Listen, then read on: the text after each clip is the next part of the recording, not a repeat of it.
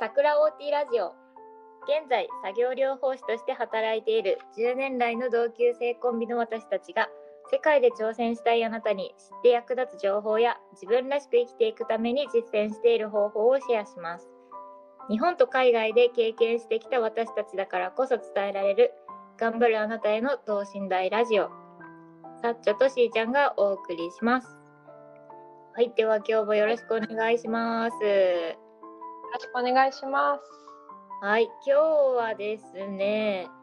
しーちゃんが初めて海外に行った時の体験について話してもらえたらと思います。初めて一人で海外行ったのがカナダ。何歳の時に行かれたんでしたっけ、22歳ですね。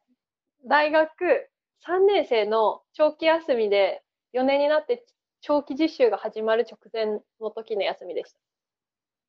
でしたね。2月ぐらいに行ってましたよね。そうですね。2月後半から3月にかけて行ってたと思います。いや、まずそこの時期に行くっていうのが私からしたらすごいなって思ったんですけど。その時に、なんかこう、はい経験したこととか、なんかや、やらかしちゃったこととか、シェアできるものがあれば教えてもらえますか？はい。本当に初めて海外に一人で行ったので、何にもわからなかった上に、英語力全然なくって行った時に、あの、海外で失敗しちゃった体験っていうのを今日、まあ、お話ししたいとは思うんですけど、はい、気になる。一番の大きなまあミスなんですけど、友達の友達の友達で、カナダの本当に私にとっては全然知らない方にお家に泊めてもらって、で、まあその方のお家から1時間以上かけて、えー違う町にある大学に、で前日入りでホテルに泊まって、翌日その学校を巡って帰るっていうつもりで行ってたんですけど、まあ初めての長距離バスでの移動をして、で、そこで着いたところにあるホテルにチェックインっていう時だったんですね。まず、カード、デポジットでちょうだいって言われたので、あありますよと。まあ、学生だったので、ビザカードが作れなくて、JCB を作っていったんですけど、で、そのカードを出したら、このカードは使えないよって言われて、で JCB はうちは取り扱ってないと言われたんですね。で、うん私は、あ、そうなんですか。でもキャッシュだったら何なんですかって言ったら、キャッシュだったら、泊まる金額の倍払わないといけないって言われて、で、私がその当時持ってたのが、それが全然足りなくって、でもわけわかんないから、ジップロックに入ってた現金をもう全部ひっくり返して、本当にこれだけしかないんです。ごめんなさいって。これ、これが全部っていうのを一生懸命伝えたら、レセプションの人がちょっと奥に入っていって、もうもういいよ。これ鍵だから、ここに行きなさいって言われて、で、それで自分のルームに着いて、もうくたくたですよね。もうコーヒー入れようにも砂糖ばらまき散らすみたいな感じで、もう本当に疲れてて。で、もう何にも食べるものももうどうでもいいと思って寝たんですよね。で、翌朝起きたら、ホテルのドアの下からこう紙がスッて入れられてたんですけど、私のイメージ、勝手なイメージかもしれないですけど、なんか新聞とかってチラシとかがスッて入れられてるイメージないですありますね。ってね。だから、あ、なんか来てるわって思ったけど、それが私用の手紙とも思わずに、英語でなんか書いてあるからわかんないやと思って、なんかもうバーコードにしか見えないみたいな感じ、そんなことより今日の朝はこの大学に行かなければっていうことが頭の中にすごいあって、で、朝、朝食付きのところをあの予約したはずだからと思って、1階でホテルの朝食の場所でビュッフェを食べて、出るときにチェックアウトで鍵を渡した、返したんですけど、その時にもうスムーズに何も言われずに、OK、じゃあね、みたいな感じで手を振られたんですね。だから、うんあ、昨日のカードは使えたのか。なぜかそう思ってしまって。で、ありがとうございましたって言って、その一日、本当に訪問した大学で楽しんで帰ったんですよね。で、帰ったら、そのホームステイしているお家のお母さんが、まあ、夕飯を作りながら待っている後ろ姿なんですけど、ただいまって言ったら何も言わないんですよ。ん？と思って、ただいまって言ったら、あんた本当に心配したじゃないみたいな感じで怒られて、ホテルの代金払わずに出てったでしょって言われて、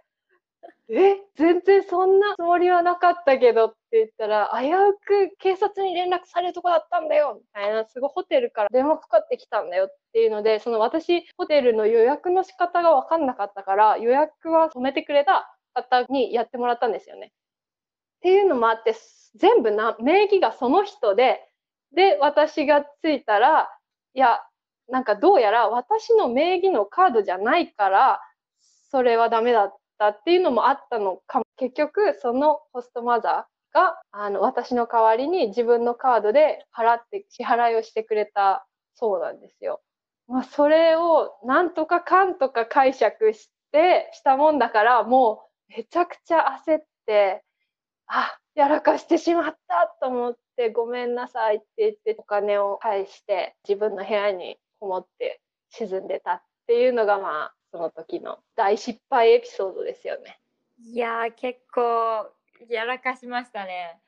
やらかしましたね。一人だったらもうどうしてたんでしょうね。警察行ってましたよね、多分ね。しかも当時10年前になるともう、はい、携帯電話とかなかったですもんね。あ、そうそうそう。スマホがなかったから全部メモ帳にどこ行ってとかも書いたし、だからホストマザーも連絡取りようもないし、一日中心配してたでしょうね。ね携帯電話持って行ってなかったし。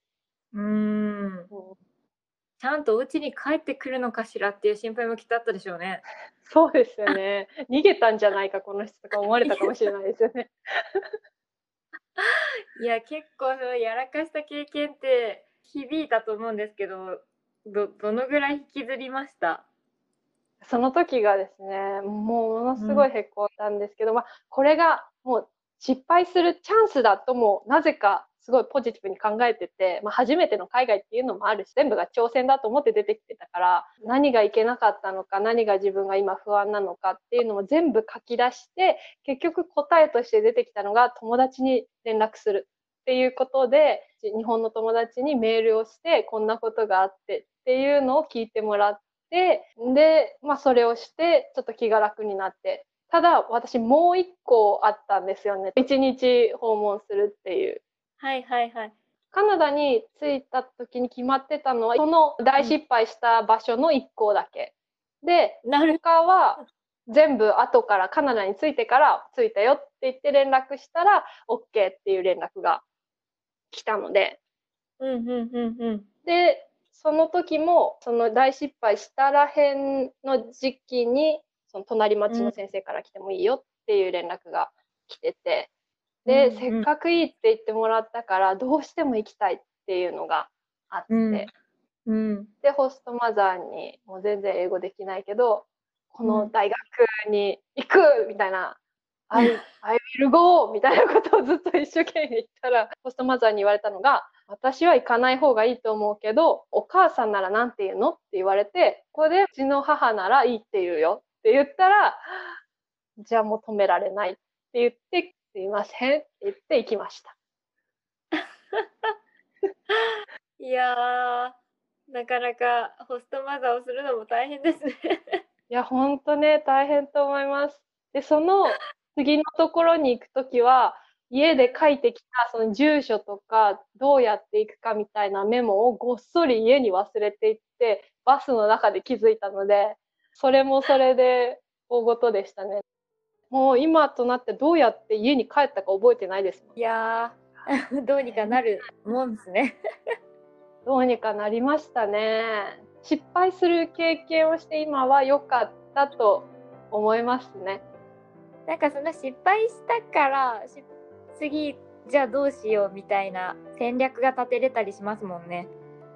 しますね。で多分そのしーちゃんのすごい良かったところは失敗した時に何が良くて何が悪かったかみたいなのをちゃんと書き出してで、うん、他の人のチェックも入れてで次につなげてるっていうところがやっぱりこう1回の失敗から学ぶものも多かったんじゃないのかなと聞いてて思いました。確かにそう思います。うん、だからなんかまあ失敗してじゃあそれで終わりじゃなくて失敗から学んで進んできてるから今のしーちゃんがあるんだろうなっていうのを客観的に見てても思いますしそれはしーちゃんの体験から私も学んでます。それはありがたいですいやー刺激的な失敗体験をありがとうございましたでまあいろんなね失敗があると思いますしヒヤヒヤするとは思いますがそれに負けずなんでそれが起こっちゃったのかなと次回の対策を考えながら進んでいけたらなと思います。今日も聞いてくださってありがとうございました。楽しんでいただけたでしょうか。次回もどうぞよろしくお願いします。よろしくお願いします。バイバイ